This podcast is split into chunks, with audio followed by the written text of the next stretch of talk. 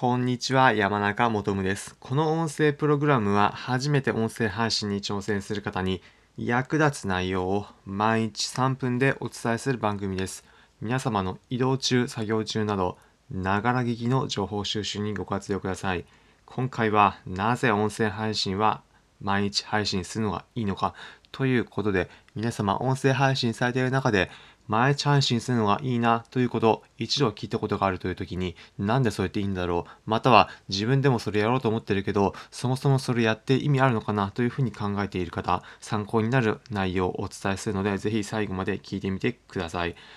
毎日配信なぜおすすめするのかなぜいいと思うのか理由3つあります。1つ目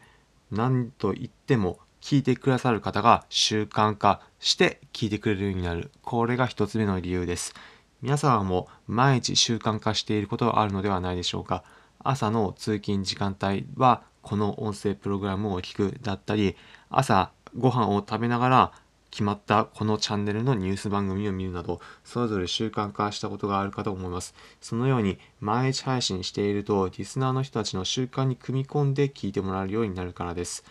例えば毎日朝の時間帯にニュースを自分の観点で伝えている音声番組を運営しているとします。その時、リスナーの方が朝の着替えてる時間に毎朝聞くというふうに習慣化してくれていれば、毎朝7時に配信したものをリスナーの人が8時には聞いてくれるというふうに毎日の積み重ねでどんどんどんどんリスナーの方が増えていき、習慣的に聞かれるようになっていく。これが毎日配信するときにいいというふうに言える理由の一つ目になります。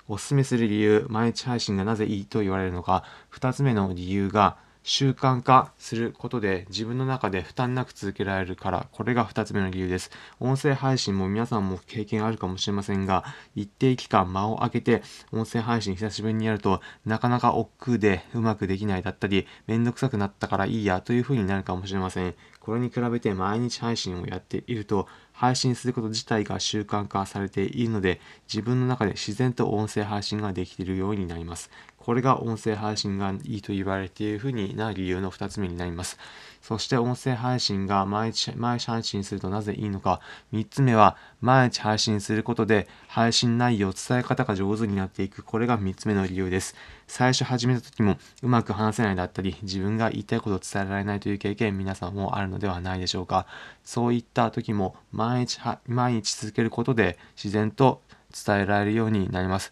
例えば皆さんも学校で中学校の時など英語、初めての英語の授業の時に全然内容わからないというようなことも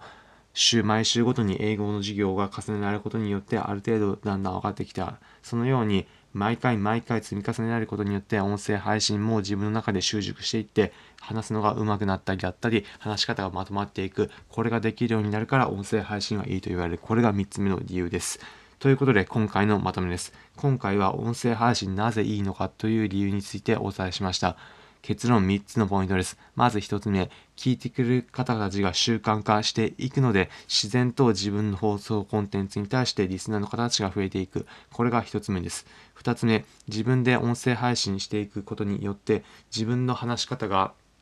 まとまったりだとか、話し方が上手くなっていく。これが2つ目でした。そして3つ目、音声配信、毎日配信していくと、間が開かなくなるので、自分で話すことが億劫にならずになっていく、自然に話せるようになる。これが3つ目でした。